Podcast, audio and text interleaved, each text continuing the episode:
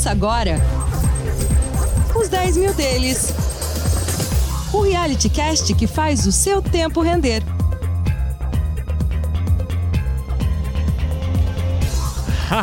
Estamos chegando pontualmente mais uma edição do seu Os 10 mil deles, o reality cast que faz o seu tempo render, como o nosso slogan assim reforça. Seja muito bem-vindo, seja muito bem-vinda. Maio de 2020, 10 mil reais na bolsa. Hoje, o tempo passa, junho de 2021, e esses 10 mil reais subiram. 14.550 é a quantia que nós temos dentro da estratégia fundamentalista do gestor Carlos Castrucci. É verdade que na semana passada para essa houve um recuo de 1%, mas não dá para ficar subindo sempre também, né? Fala aí, Carlos, seja muito bem-vindo a mais um episódio dos 10 mil deles. Como é que você tá? Tudo bem? Fala, Léo. Por aqui tudo em ordem, né? Agora voltamos pro, voltamos pro programa semanal e começou com queda. Já não gostei. Já não é. gostei. A gente ia cantar essa bola aqui, bicho. Programa quinzenal tava mais verdinho do que vermelho. Hoje já avermelhou o negócio, mas brincadeira à parte, vamos entender por que, que houve essa desidratação aí na casa de 1% e também passearemos por outros destaques como esses daqui. O Ibovespa no mesmo período recuou 1,6%, ou seja, do índice Ibovespa nós ganhamos. A maior alta da semana ficou por trás de Cogna, alta de 4,7%. O fluxo em torno das educacionais chamando a atenção, você vai entender por quê. Maior baixa, Yoship Maxion, recuo de 7,8%, como é o dia a dia do mercado, né? Em um dos nossos últimos episódios, Yoship Maxion representava a maior alta da carteira. Dessa vez, ficou na lanterninha. Tem participação especial na edição de hoje, Tato Barros, um dos contribuidores do TC, tabelando com a gente aqui no nosso bate-papo, não perca. E além disso, hoje nós temos o segundo e profundo capítulo da tese ESG do Carlos Castrucci aqui. No episódio anterior, ele destrinchou as bases teóricas do ESG e por que, que é tão importante a gente considerar isso numa perspectiva de investimento para o médio e longo prazo. No episódio de hoje, a gente vai ver como isso tem se dado na prática, quais as movimentações dentro da nossa carteira que efetivamente estão sendo feitas com o objetivo da agenda ESG. Essas e outras em mais um episódio do seu humilde podcast que já está no ar. Este é o podcast Os 10 Mil Deles o reality que faz o seu tempo render. Carteira de Notícias. Muito bem, meus amores, a gente abre sempre destacando os fatos que chamaram a atenção nesta semana e ajudam a gente a temperar parte das movimentações da nossa carteira. Vamos primeiro ficar com os destaques de Covid a cada dia que passa, não é exagero dizer isso, a perspectiva de fim da pandemia fica mais próxima com a imunização avançando. No estado de São Paulo mesmo, o mês de agosto vai simbolizar pelo menos a primeira dose para toda a população paulista. Então, na perspectiva de médio prazo deste 2021, a gente já consegue ver os capítulos da pandemia muito menos alarmantes. Só que aquela história, né, é não descolar, até por respeito à dor das perdas que são várias no dia a dia da pandemia, não descolar do fato de que ela ainda está acontecendo. Ontem mesmo a média de mortes ultrapassou 2 mil óbitos novamente. Então, assim, apesar de não estar superada no momento presente em que falamos, a perspectiva é melhor, é muito mais positiva de que a pandemia seja uma página virada e o mercado está sempre olhando para frente, está antecipando. A prova disso, e eu acho isso super ilustrativo, didático, é que em março de 2020, quando praticamente não havia ainda mortes relacionadas à Covid-19, você viu a bolsa despencar. Então a relação não é direta com os óbitos em si, mas com a falta de perspectiva, com a escuridão que acaba desnorteando o mercado. Agora, essa escuridão está cada vez mais dissipada e a imunização ajuda muito nessa direção. Bom, Covid mundo adentro, ainda fica a preocupação forte em torno da Índia e de novas cepas. Não vou ficar aqui me repetindo, em resumo é isso, se uma nova cepa surgir de modo que a imunização atual e as vacinas desenvolvidas não deem conta, aí o alerta sobe e você pode ter uma reinauguração de ciclos pandêmicos, o que aí sim pode assustar muito a humanidade adentro, economia por tabela. A gente vai monitorar. Por enquanto, a imunização tem se mostrado eficaz, inclusive contra as variantes da Covid-19. Vamos falar de super quarta? Super quarta porque movimentação de política monetária chamou atenção nos Estados Unidos e também aqui no Brasil. Em relação ao Fed, a manutenção do intervalo da taxa de juros entre 0 e 0,25%, praticamente colado ali no zero.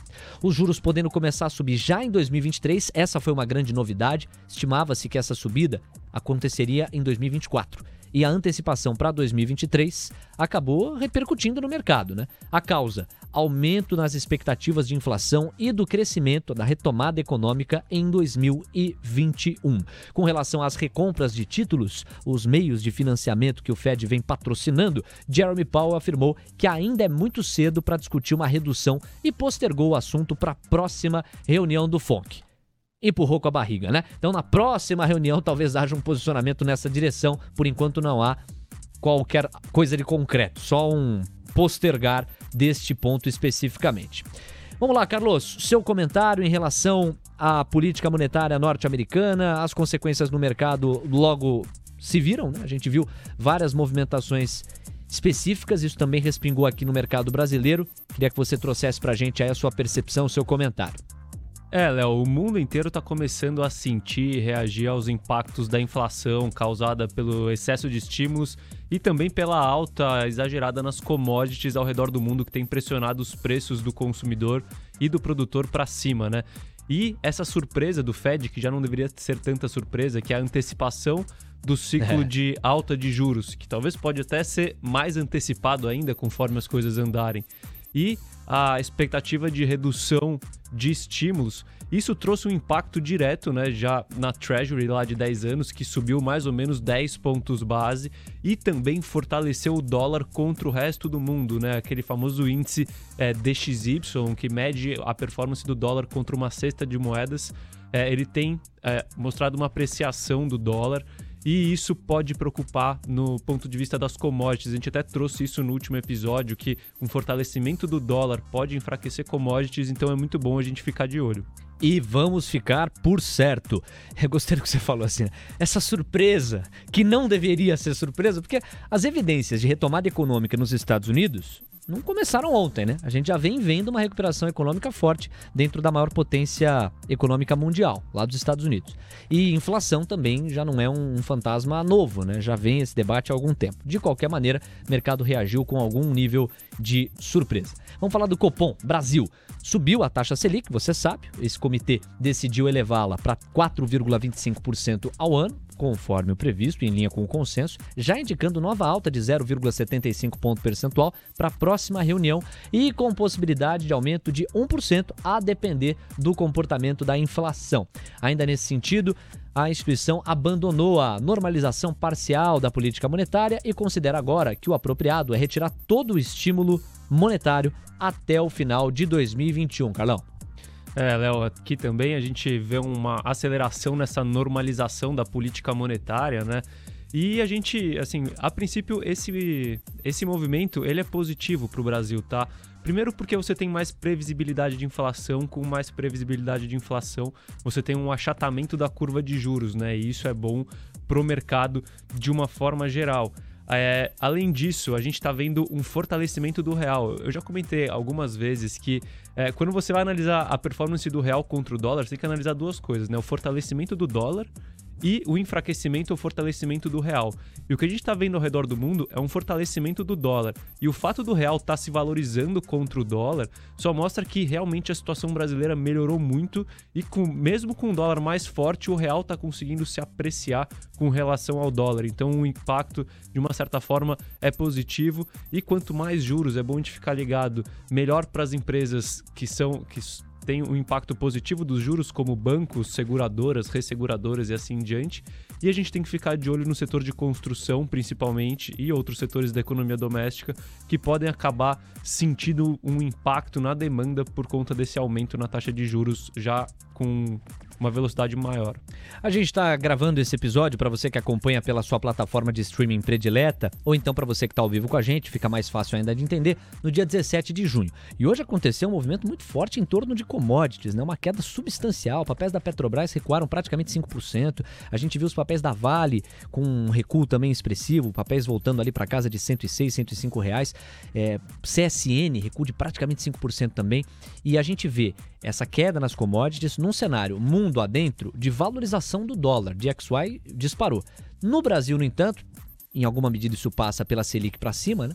A gente não vê uma pressão cambial. A gente vê ao contrário, a moeda americana perder parte do seu valor frente ao real. O real está conseguindo alguma valorização em linha com o que o Carlos acabou de trazer. Vamos ver se o que aconteceu nesse dia 17 é fora da curva ou vai se manter de um modo um pouco estrutural ao longo dos próximos dias, amanhã, sexta-feira ou mesmo semana que vem. A gente vai monitorar isso e, se for o caso, aprofundar também dentro dos 10 mil deles. Vamos falar de outros pontos aqui que chamaram a atenção para você que nos acompanha.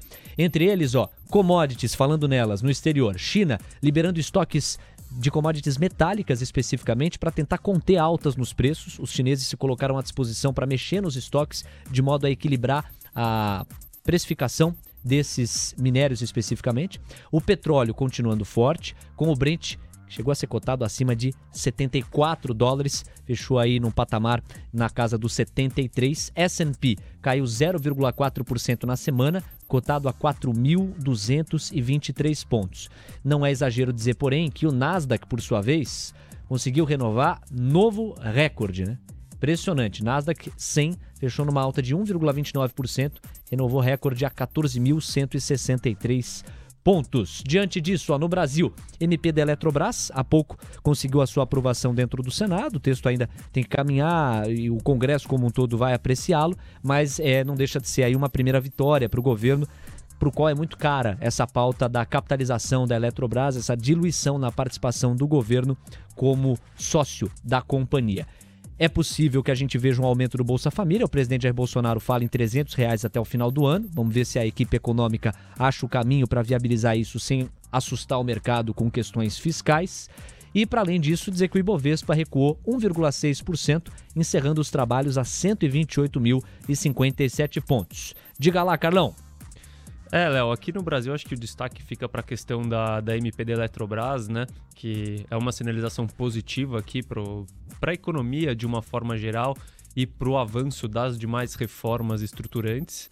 E no exterior, essa parte de commodities a gente já comentou bastante, né? Então, fora a, a apreciação do dólar que a gente está verificando, que tem essa relação inversamente proporcional ao preço de commodities, a China está fazendo de tudo para tentar conter essa, essa valorização exagerada nas commodities metálicas. Então, mais uma vez, é bom a gente ficar de olho, mas por enquanto o, os preços das commodities continuam bastante elevados. Nossa carteira apresentou, como eu falei, um recuo, mas superior, né? Ou inferior ao recuo do Ibovespa, quer dizer, ganhamos do Ibovespa. Nosso recuo ficou em 1%. Destaque positivo, no entanto, foi a Cogna, alta de 4,7%.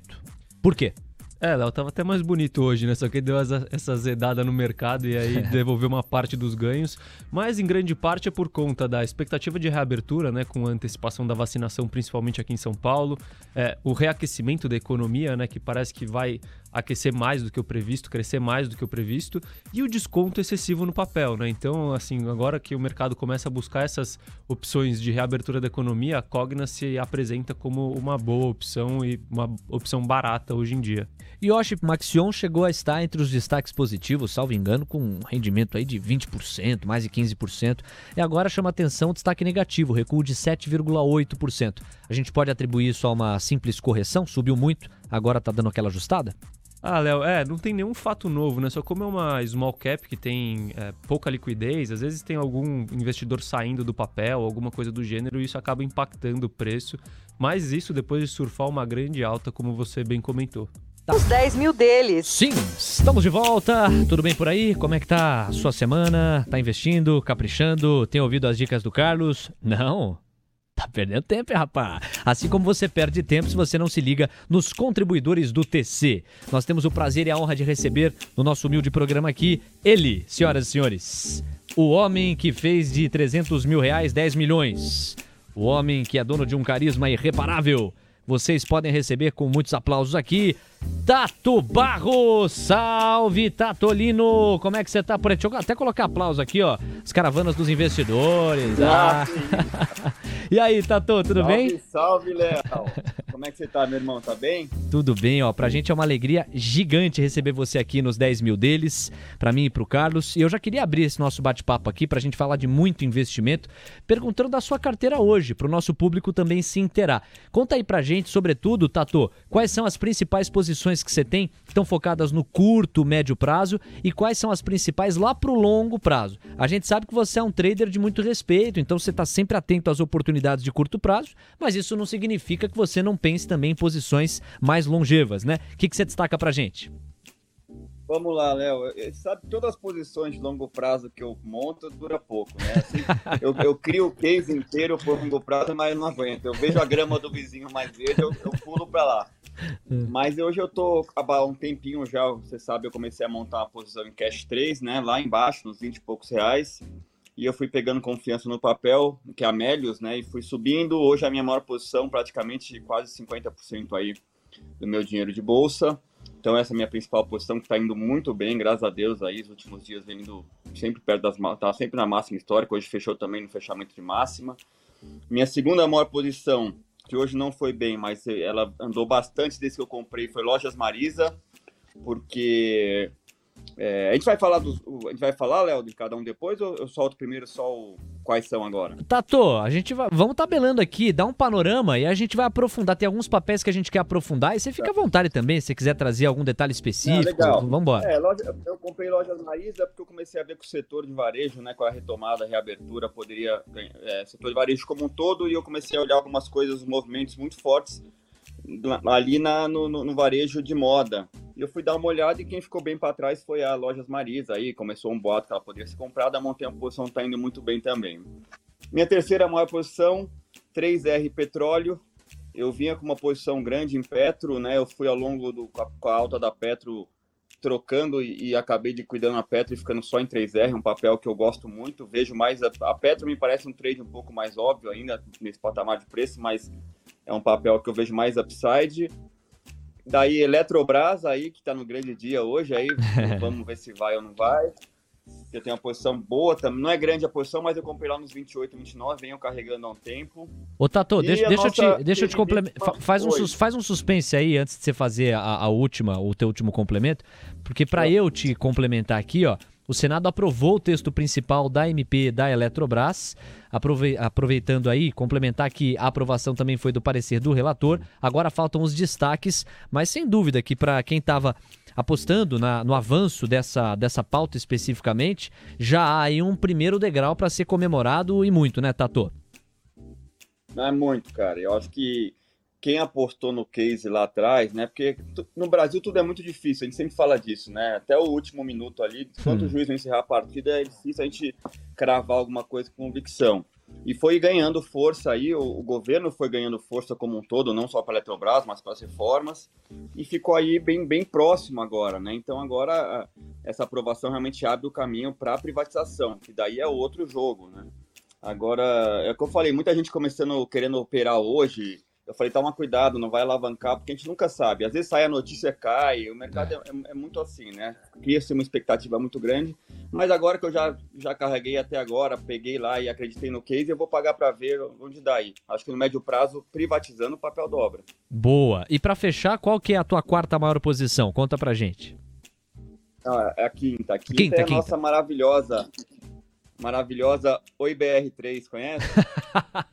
Unidos dos Micos! Olha aí, a Oi tá no radar do, do Tá. Essa aí, cara, tem um, tem um, juro por Deus, um bode preto amarrado no morto no pé, não é possível. Essa aí não tem jeito. Mas, mas eu tenho uma posição pequena, Léo, bem pequena mesmo, pra ser sincero. Tá? Tô comprado um pouco acima no 78 eu acho que vem, vem um segundo semestre com news flows positivo e eu quero aumentar em algum momento aí. Sensacional. Eu acho que não, não vejo a simetria, boa, pouco downside e um upside legal. Ó, então, ó, se eu classifiquei bem aqui, no seu top 5, nessa ordem, em termos de proporção, nós temos Melios, Lojas Marisa, 3R Petróleo, Eletrobras e Oi. Nessa sequência aí, o top 5 do, do Tato, pensando em, em, proporção, na posição. Carlos, quer perguntar sobre um papel especificamente? O que, que você manda aí pro Tato? Quero sim, Léo. Primeiro, Tato, prazer estar falando contigo. Obrigado por aceitar o convite aqui para participar nos 10 mil deles. E, bom, eu acho que eu tenho que começar pela maior posição, né? Vamos falar uhum. um pouquinho de Melios, assim. É, uma coisa que eu sempre costumo comentar é que para os negócios, né? Isso não é uma ideia minha, isso é, é praticamente uma regra. Para o negócio dar certo, as pessoas que estão por trás do negócio são fundamentais, né? E eu sei que você conhece, já conversou com, com o Israel, que é o CEO da Melius, e aí o que eu queria saber é o seguinte: é, esse é um dos principais fatores que fez com que você ganhasse esse nível de confiança na tese de Melius. E além disso, assim, o que mais é, te faz é, acreditar que a Melius pode ter um futuro brilhante aí pela frente? Legal, Carlos. É, agradeço aí o convite. Prazer é todo meu de estar aqui com vocês nesse quadro. Vamos lá, né? É história interessante de Melios. Eu comprei Melios, cara, quando eu comprei a primeira vez, eu nem sabia muito o que era. Eu comprei justamente porque eu assisti uma entrevista do Israel. Foi logo depois daquele boom ali, toda aquela onda de techs, né? Várias techs chegando e a Melios se destacou. E eu via o Israel falando, eu falei, meu, esse cara é muito bom, vou comprar um pouco dessa ação. E fui comprando, comprei mais um pouco, ia subindo, eu comprava, ia aumentando, até que eu passei a entender um pouco melhor, estudar a empresa, porque para mim falava, cara, cashback, mas esse negócio não tem como ser bom, isso aí é brincadeira, tal, não sei o quê. E eu comecei a entender um pouco mais da empresa, né? É, que o cashback, na verdade, é um negócio, obviamente, mas não é um fim, ele é um meio para a empresa ter, é, aumentar sua base de clientes, né? Então, por quê? Porque é um meio? Porque é muito fácil, você se torna... Qualquer, qualquer empresa que você vai é, tornar cliente, você vai pagar alguma coisa. A Melius não, você faz um cadastro simples e você passa ali a receber, teoricamente, todos os seus gastos um cashback. Então eles têm essa base muito boa. E quando deu, eles soltaram aí na primeira, acho que primeiro balanço pós-IPO, um, um, número muito grande de emissões de cartão de crédito da parceria que eles tinham feito com o Banco Pan, eu falei, puta, aí que tá o negócio. Esses caras, eles podem fazer o que eles quiserem com essa base de clientes, no bom sentido, né? No sentido de entender a base e criar um, um produto para esses clientes que vai ter aderência, porque os clientes da empresa são fãs.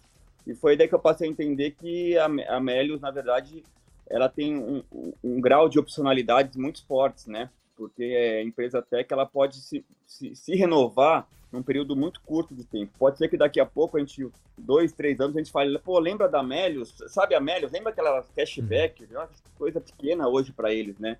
E eles entrando muito forte em serviço financeiro, primeiro o cartão é, do Banco Pan, depois com uma plataforma de cotação de empréstimos, e recentemente eles compraram o Banco Acesso, e pelo eu fiz uma live com o Israel aí recentemente, dava para ver o brilho nos olhos dele aí, a empolgação que ele tá com esse banco e com os planos para o futuro desse banco. Então eu falei, cara, matemática, né? Tava 3 bi, 3 bi pouco valia Melios. Já tem 16, 17 milhões de clientes.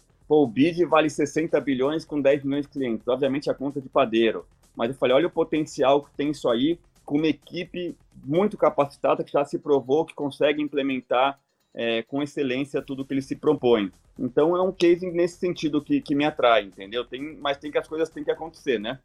Sem dúvida. Não, e uma coisa que eu achei bem legal nessa conversa que você teve com, com ele é a ideia de que, primeiro, cashback não é, é, é, é, não é um fim, é um meio, né? Você, através do cashback, consegue trazer o seu cliente, o seu usuário, para várias direções que você, como companhia, pode determinar. E para além disso, essa coisa de você ser sócio de alguém que você admira, alguém que te inspira em alguma medida, alguém que é muito competente naquilo que faz. Agora, é bem diferente, por exemplo, da Oi. No caso da Oi, a gente vê uma empresa com uma outra situação, recuperação judicial e, digamos assim, buscando um ponto de virada, um belo turnaround que para muita gente vai passar pelo leilão do 5G. Eu queria que você dividisse com o nosso público a tese que te faz acreditar, ainda que numa posição menor, para estar tá dentro da Oi e surfar uma possível onda. Os papéis hoje ficam na faixa ali de R$ 1,53, 54 centavos. Não fazia tanto tempo assim, estavam na casa de 1,60, mas recuaram. O que, que você pode compartilhar com a gente, com o nosso público sobre Oi, meu caro Tato? Legal, Léo. A Oi, né, é a encrenca de. É o karma que eu carrego nos últimos meses aí. Mas é o seguinte, o case é diferente. É o que você falou, é um case é, completamente diferente, né? Uma empresa que está sa saindo, a, começou há um tempo atrás virar o jogo, sair literalmente do fundo do poço.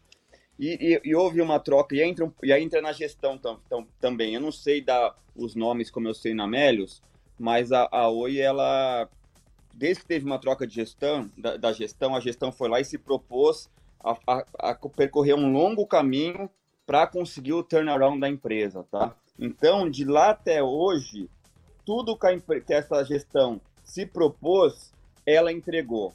Se ela supriu expectativas do mercado, frustrou expectativas do mercado ou não, aí é outro esquema, é outro problema, porque a gente cria muita expectativa às vezes. Mas Sim. tudo que realmente ela se propôs, todos os ativos que ela se propôs vender, ela vendeu.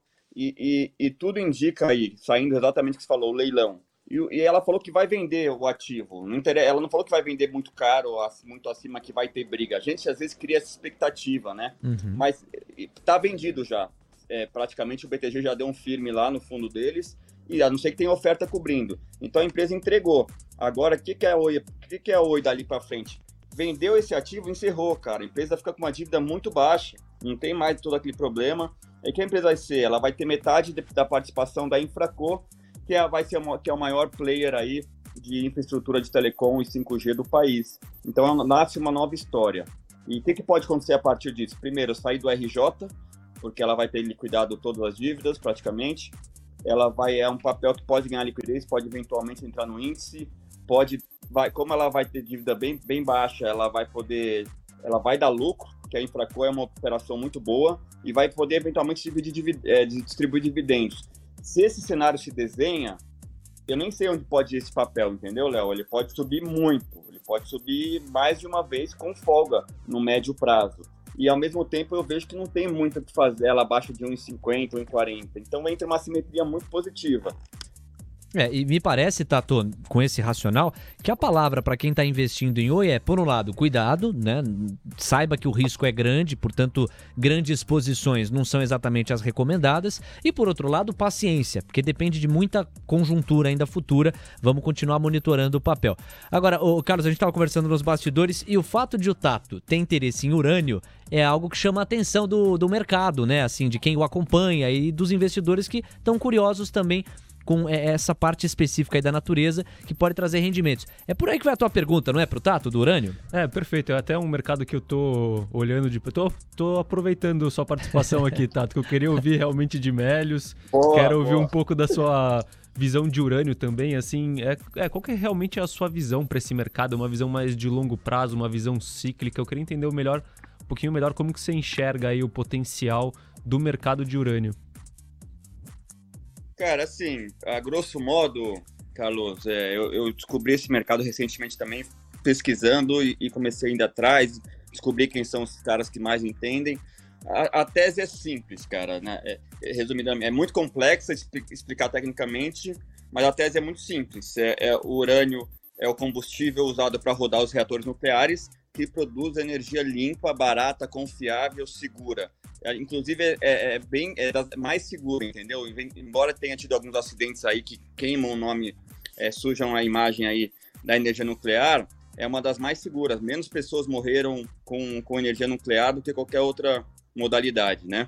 Então, a tese é assim, hoje é uma commodity que está tendo um aumento de demanda, uma redução na oferta, o comprador é, final ele vai ser indiferente ao preço do, da commodity, porque o cara já está investindo bilhões para construir a planta dele, né? A usina nuclear. No final, não vai ser o preço da commodities que vai, que vai mudar isso, né? Então, ele vai ser indiferente, ele vai pagar o preço que for e o preço está muito errado. Hoje ele está 30 a 32 dólares por libra o urânio.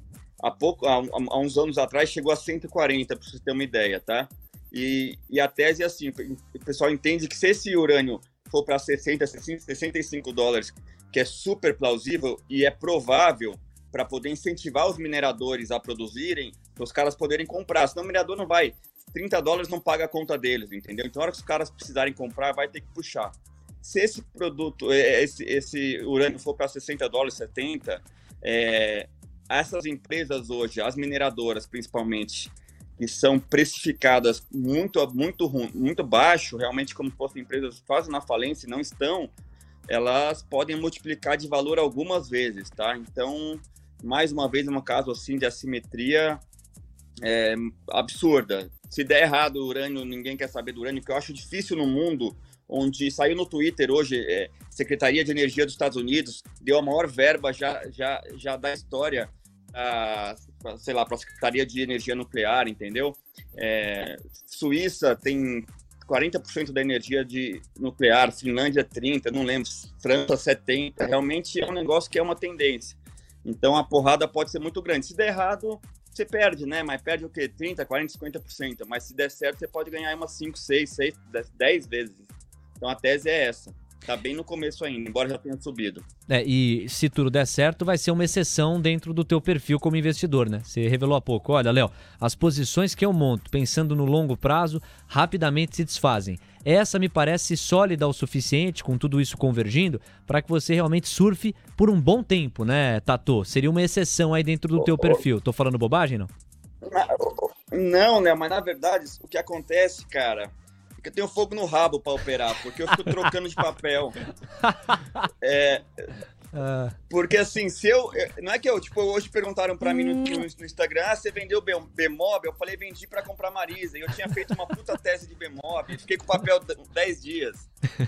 Yeah. Então, é, é foda. O, o, urânio, ele. Pra você ter ideia, eu tô aplicando num veículo offshore, tá? É, é, no urânio, é um fundo que fica nas Bahamas. E esse fundo tem um lockup de dois anos. Então, pelo menos dois anos eu não tenho que fazer, a não ser esperar. Para mim, é até uma boa. Boa, Tatu. Então, ó, na dúvida, pelo amor de Deus, segura, segura o fogo no rabo aí para não ter problema, dá uma respirada. E no caso do urânio, acho que evidências você mesmo acabou de destrinchar. Todas elas sugerem uma perspectiva bem longo prazista mesmo. Nosso tempo está acabando, mas eu não posso deixar aqui de passar a bola para o Carlos abordar a cripto com você. Diga lá, Carlos. Perfeito, Léo. Bom, é, cripto aqui, a forma que eu queria abordar com você, Tato, é o seguinte, até, inclusive, eu não sou um especialista de cripto e uma vez ouvindo você aqui no Expresso da Manhã, você me deu um estalo que era a, que é a utilização do, das criptos, né, de algumas das criptos, como um meio de descentralização do mercado de capitais. E aí, então, a gente tem dois cenários aqui, né? O, a cripto, no caso, por exemplo, o Bitcoin como um ativo fim, um estoque de valor, e outros tipos de cripto como meios de descentralização, de, por exemplo, que podem chegar até a ser é, ver tokens que, a, que representam ações de empresas ou tokens que representam uma parcela de uma obra de arte e assim em diante. E aí o que eu queria saber com você é o seguinte, como que você enxerga o potencial nessas duas vertentes, né, tanto como um ativo fim quanto como um meio de descentralização? E segundo, é, aí quais criptos você prefere para correr aí essa corrida das criptomoedas e dessa dessa descentralização do mercado. Legal, Carlos. É, primeiro, ressalto sempre que eu não sou especialista em cripto, né? Eu só gosto de ficar, sou curioso. Então, eu não conheço tanto assim todas as altcoins, DeFi, essas coisas.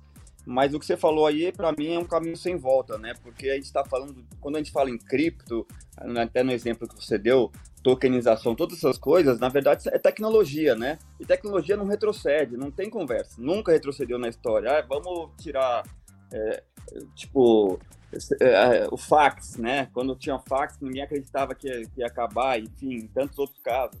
É, câmera, de, é, câmera de tirar foto, a tecnologia chega, ela disrupta e você não tem opção. Você aceita, você aceita, e quando você vê, você está usando e nem percebeu, né? Então vai ser eventualmente no futuro, é, tudo vai ser tokenizado, e, e, você vai usar no normal. Tipo, ah, eu quero comprar uma ação, abre uma conta nessa exchange aqui. Você está comprando, você nem percebeu que está numa exchange, é uma, vai, ser, vai se tornar uma coisa natural, né? Então, acho que isso aí é um, é um caminho sem volta. É, vários negócios aí, e até a gente que investe em ações tem que ficar de olho, porque é, geralmente no, todo negócio, quando é disruptado, não é por quem ele esperava, muitas vezes não é pelo concorrente, não é por quem ele achava que poderia roubar os clientes, sim por alguém que chega é, do nada com uma tecnologia nova de outro segmento, né? A gente pegou o exemplo da Melius, que por que, que não pode ser a Melius, que é uma empresa de cashback que vai disruptar os bancos? Estou dando um exemplo, assim, chutando. É, então, enquanto está preocupado com o banco da, da esquina vizinho aqui, pode chegar alguém do lado aí e, disruptar. Então, a gente tem que ficar, o mundo daqui para frente vai ser assim, vai ser uma incógnita, né? Para todos os empresários e para nós que investimos aí é, em, em, ações. Agora, falando de, das, das, das moedas em si, eu acho que assim, todas eu entendo assim, todas dependem do Bitcoin, tá? Todas rodam em volta do Bitcoin. Se o Bitcoin não der certo, é muito difícil as outras darem certo, tá? É, é, as moedas. Então, assim, Bitcoin é primordial e Ethereum aí eu acho que é legal ter um pouco na carteira, porque parece que ela tem bastante uso. E fora as outras, são muitas moedas difíceis de, de você de você avaliar, são milhares de moedas, né? A gente tem o Crypto Hub aí, o pessoal muito bom que dá aula, é bem difícil entender, mas são muitas opções. Agora, para mim, o Bitcoin, assim, para o público em geral, que ainda nem começou a aderir, né? Pouca gente tem, principalmente no Brasil, ou valores muito pequenos, é melhor ir, ir nas principais, nas maiores aí, se der certo, vão surfar uma boa onda aí e ganhar bastante dinheiro. Agora, o que, que o seu coração é, curioso de investidor, Tato, diz em relação a cripto?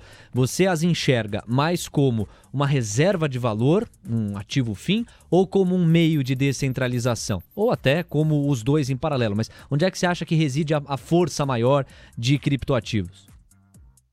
É, o Léo, depende de, de qual a gente está falando, mas mesmo o Bitcoin, né? O Bitcoin tem se mostrado aí, até os grandes defensores já não falam muito em Bitcoin para substituir moeda, e sim como reserva de valor. É. é. porque ela seria uma reserva de valor realmente perfeita, né? O, o, o, Michael Saylor fez um, uma entrevista essa semana onde ele deu até uma puxada de saco pro dólar, assim, não, a moeda vai ser o dólar, mas a reserva de valor o Bitcoin.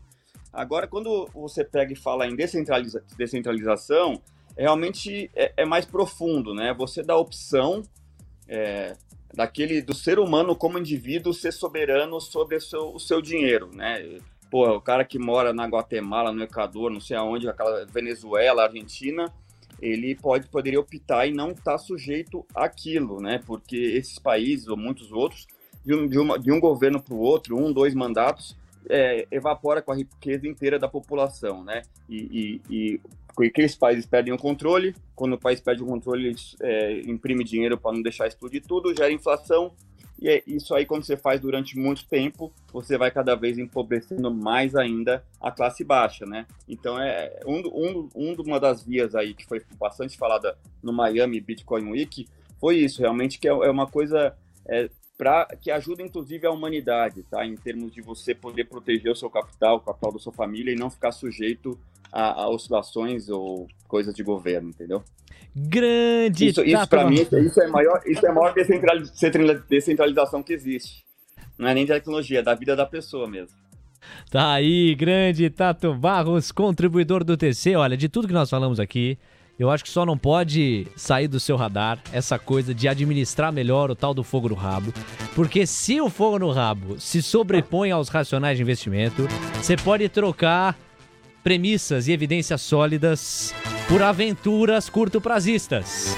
Mas isso também não significa que você vai perder oportunidades boas que se desenham ali na sua frente. Tato Barros, nosso contribuidor, um abração para você, obrigado. Portas Pô, abertas legal, aqui nos 10 mil.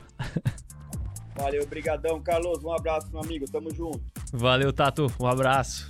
Grande, Tato. Foi bom demais, hein? Muito Bela bom, conversa. Muito bom. Que legal. Essa troca aqui não tem preço. Sensacional. Muito bem, estamos de volta e vamos lá então aprofundar a tese do Carlos em torno do ESG, a aplicação efetiva da estratégia dele dentro da nossa carteira. Por onde a gente começa aí, Carlos? Bom, Léo, vou começar fazendo aqui um roteiro do que deve ser feito, né? Pelo menos na minha opinião, e o que a gente tem feito na carteira dos 10 mil deles. Boa. E o primeiro passo aqui é definir os objetivos da estratégia de investimento responsável, né? O que você busca com isso. No nosso caso, a gente tem dois objetivos aqui. O primeiro objetivo é aumentar o retorno esperado né, é, do, nos investimentos e reduzir o risco da carteira de uma forma geral. E como a gente pretende fazer isso? Primeiro, na, no ponto do retorno, a gente vai buscar empresas com capacidade de se beneficiar desse movimento de, é, vai, de aumento da preocupação ESG que a gente acredita que está acontecendo em torno do mundo. E no ponto de vista do risco, como que a gente vai fazer? A gente vai buscar empresas que podem, que podem sofrer com maus indicadores, com seus maus indicadores ESG e tentar se afastar dessas empresas, né? Porque essas empresas podem estar com riscos embutidos que a gente não enxerga hoje e que podem trazer impactos diretos no ponto de vista financeiro para essas empresas. E aí vem o segundo objetivo aqui, Léo. Então, primeiro, aumentar retorno e reduzir risco. Segundo objetivo, é contribuir para um mundo mais sustentável para que o dinheiro do, do investidor possa ser usufruído lá na frente, né? Algo que a gente comentou bastante no último episódio. E aí, como que a gente pretende fazer isso? É neutralizando a pegada de carbono do fundo, onde estão os 10 mil deles, de uma forma geral. Aí, meu garoto, os dois primeiros passos, então, ou o primeiro passo, aliás, com dois objetivos para você colocar: objetivo 1 um e objetivo 2. Com isso em mente, vamos para o segundo passo dentro desse racional. É valioso isso aqui, né? Para ajudar você, como investidor, a criar aí uma etapa a etapa que te faça investir pensando em ESG de um jeito muito mais assertivo. Qual que é o segundo passo, Carlos? Bom, depois de você saber os seus objetivos e definir eles, você tem que definir qual que vai ser a abordagem que você vai utilizar, baseado no conhecimento que você tem, né? É claro que conhecimento é algo que evolui ao longo do tempo. Então aqui eu vou trazer no meu caso, tá? E aí falando dos fatores ESG de uma forma geral. Começando por governança. É, aqui, o que, que a governança influencia, na minha opinião, quando a gente fala dos objetivos? Com governança boa, você tem um histórico aí de, de empresas que você percebe que você aumenta o retorno esperado no investimento em empresas com boa governança, em comparação com empresas com pouca governança, e por consequência disso também reduz o risco quando você investe em empresas com governança boa. Falando da parte de social, né? É... Aqui a gente vê principalmente uma, um fator de redução de risco. Né? A gente sabe que o risco de, de imagem hoje em dia é algo é uma das coisas mais relevantes que a gente tem. Sim. E se você faz qualquer coisa do ponto de vista social que não seja correto, né? E aí o correto, ele não é absoluto no ponto de vista social, mas tem coisas que são, né? Por exemplo, trabalho escravo. Trabalho escravo é errado, entendeu? Então você conseguir gerenciar e analisar a questão social é, ela é muito importante para que você consiga mitigar riscos no seu, no seu investimento. É um assunto amplo? É um assunto amplo. É, é complexo? É complexo. Ainda está muito no campo qualitativo e pouco no campo quantitativo? É verdade também. Mas é importante a gente analisar e ver se a gente não tem nenhum risco embutido nessa questão social quando a gente analisa uma empresa. Bora lá falar também da questão ambiental, Carlos. É, a questão ambiental, aqui eu acredito que ela pode tanto aumentar o retorno esperado, se você busca empresas que vão se beneficiar desse movimento, você pode reduzir o risco do seu investimento por conta da questão ambiental. Então aqui a gente está falando de, do objetivo, do primeiro objetivo completo, né? E aqui também você, a gente consegue atingir o nosso segundo objetivo, que é contribuir para um mundo mais sustentável quando a gente tem um, uma empresa que tem baixo impacto, ou impacto neutro, ou impacto negativo no ponto de vista de emissões de gases de efeito estufa. Ah, meu garoto. Então, com isso, ó, você não se perdeu aí não, né? Falamos de governança, dimensão social e dimensão ambiental. Tá na hora então da gente sair do segundo passo e ir para o terceiro dentro desse dessa etapa a etapa que o Carlos está traçando.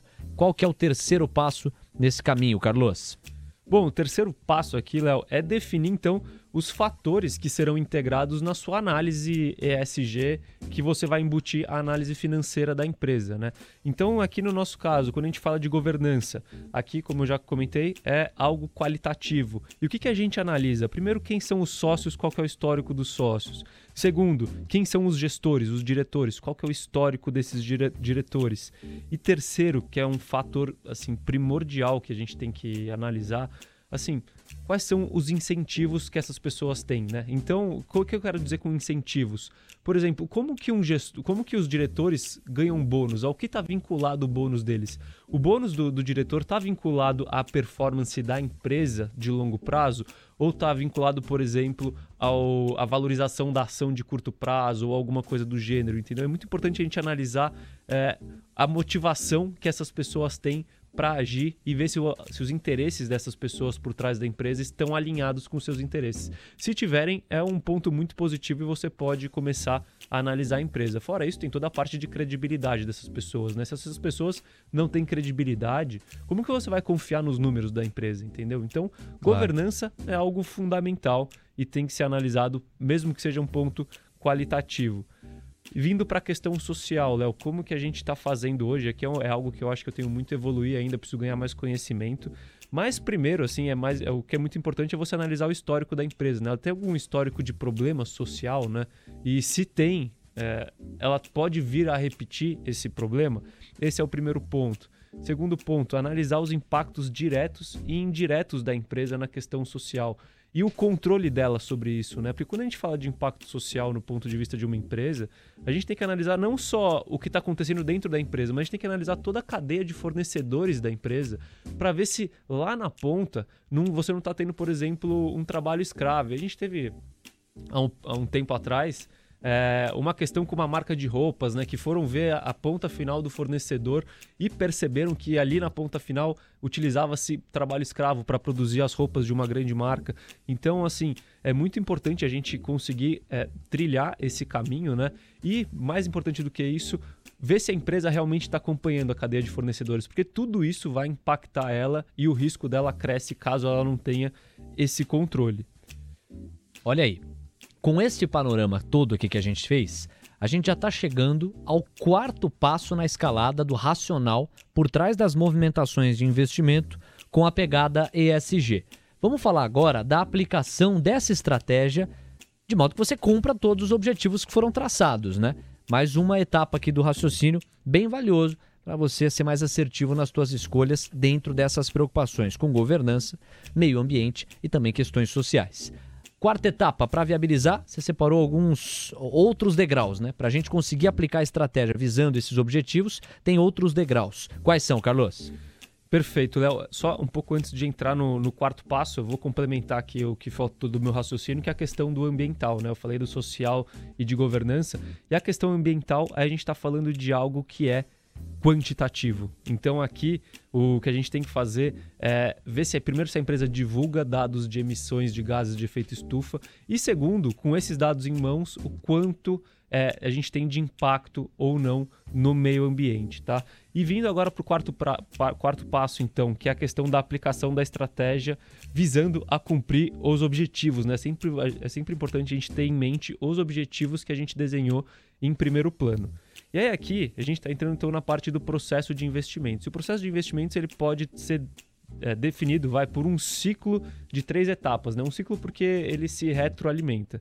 E a primeira etapa aqui é a, a busca por novas oportunidades de investimento. E aí aqui, como que a gente faz? Tá? A gente filtra empresas que se enquadram com os objetivos da nossa estratégia, que são, mais uma vez, aumentar retorno, reduzir risco e contribuir para um mundo mais sustentável. Então aqui, primeiro ponto é potencial de retorno potencial de retorno financeiro. A gente vai filtrar empresas que têm esse potencial de retorno financeiro. A gente vai filtrar empresas que além de terem esse potencial, elas eh, não têm problemas prévios, né, de governança aí do ponto de vista social. E a gente vai buscar empresas que divulgam as suas, os seus dados de emissão de gases de efeito estufa e possuem um baixo impacto baseado nessas divulgações. Então, é como se fosse um filtro realmente. A gente vai pegar todas as empresas da bolsa e analisar quais se enquadram nesse, nesses, em todos esses aspectos. Olha aí, meus amigos.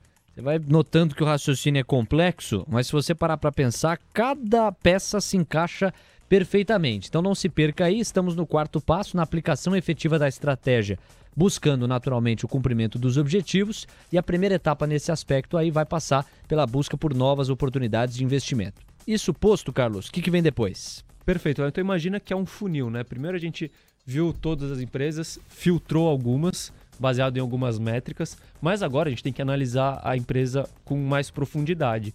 E aí a gente vai do qualitativo para o quantitativo. Primeiro, depois de todas as questões de governança que eu já comentei, é, depois que a gente analisou isso, tá ok, tá ok, legal, vamos para a próxima etapa. O, os riscos de problema social estão ok, eles estão controlados, vamos para a próxima etapa. Tem um bom potencial de retorno, aí entra todo o processo de valuation da empresa para determinar se tem um bom potencial de retorno. Depois disso, como estão as métricas de, de, é, de questões ambientais, né, de emissão de gases de efeito estufa? Estão ok de acordo com os nossos objetivos? Pronto, a análise da empresa foi feita e se todos esses fatores forem é, tiverem o check ali positivo, é, é uma empresa que serve para investimento na nossa estratégia. Vamos lá, porque a reta final do raciocínio está chegando aqui. Faltando, vai, pouco menos de seis minutos para a gente encerrar. E eu tô curioso para ver o final dessa história, porque a etapa, a etapa a etapa tá muito bonitinha e eu sei que a conclusão tá se aproximando. Vamos lá, Carlão, próxima etapa. Bom, a terceira e última etapa aqui é a composição do portfólio, né, Léo? Então a gente tem que compor a carteira baseado nos nossos objetivos e na nossa estratégia. E é aqui, quando a gente fala do, do nosso caso, a gente já tem um portfólio existente, né, cuja política de investimento foi adaptada para essa política de investimento responsável. E aí, mais uma vez, qual que é o nosso principal objetivo? É entregar o melhor retorno ajustado ao risco, né? É ter o melhor retorno ajustado ao risco. Então a gente não pode sair vendendo tudo que não é SG que nem um louco e que sair comprando tudo que é SG, porque a gente vai estar tá prejudicando o nosso objetivo inicial, entendeu? Então a gente tem que fazer um processo de composição da carteira. E como que eu faço isso? Primeiro, eu, indica, eu identifico quais empresas da carteira elas não se enquadram na atual estratégia e elas ficam no meu radar.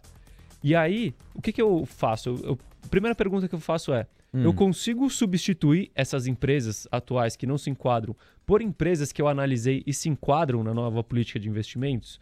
Se eu consigo, eu faço a troca dessas empresas. Se eu não consigo, eu continuo com a posição que está desenquadrada até o ponto onde eu encontro um retorno melhor em outra posição e aí eu realizo essa substituição, entendeu? Então, Boa. Então é um processo que é gradual. E aí o que acontece, que é a, que é a mágica que acontece aqui no, vai, no, no longo prazo.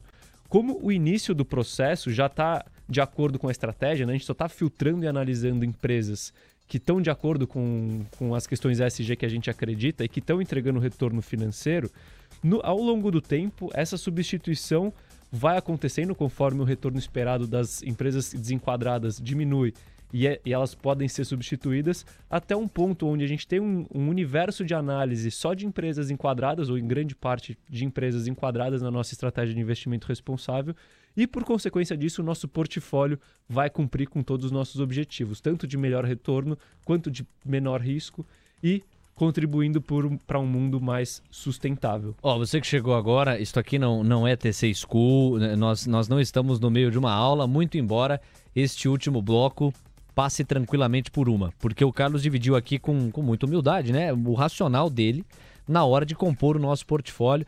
Eu vou até deixar aqui você fazer um destaque final, Carlos. Quer dizer, com base em tudo isso que você trouxe, como é que está a nossa carteira hoje, que você já antecipou em boa parte aí os movimentos, e qual que é a conclusão a que você chega? Por que, que é tão importante essa conversa para o investidor que nos acompanha do outro lado?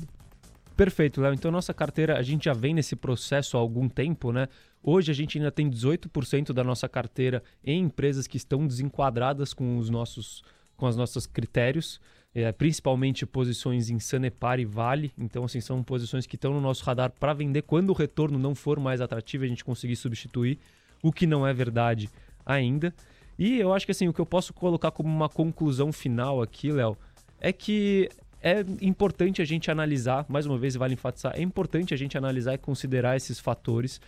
Se você tem esses mesmos objetivos que eu tenho e que os investidores do fundo que eu faço a gestão têm, que são aumentar retorno de longo prazo, mitigar riscos, né, para a gente não correr, sur, não acontecerem surpresas negativas na nossa carteira uhum. e conseguir usufruir desse dinheiro, entendeu? Então eu acho que um processo bem desenhado, com critérios bem, bem determinados e sem romantismo, né, com com isso, pragmatismo, isso. acho que isso que é o mais importante, e, e aqui eu acho que dá para exemplificar bem. Eu ainda tenho, por exemplo, uma posição em Vale, que na minha opinião, é uma, é uma empresa com péssimos indicadores ESG, mas estava lá já e está entregando retorno e eu não posso desfazer dessa posição porque eu mudei de ideia no meio do caminho. Eu tenho que esperar para conseguir fazer essa alteração gradual até um ponto onde a gente tem uma carteira que está enquadrada com a nossa política. Pois é, você falou aí numa palavra-chave, né? Transição.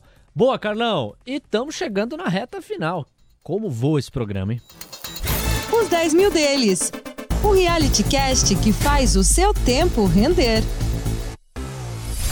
E com isso em mente, a gente se despede agradecendo pelo carinho da sua companhia, o calor da sua audiência. Obrigado a você que nos acompanhou ao vivo aqui pela TC Rádio e você que está acompanhando aí na sua plataforma de podcasts predileta. Carlão, super obrigado, abração para você. Quinta-feira que vem, chuva ou sol, não importa, estaremos de volta aqui com o nosso reality. Abração para você.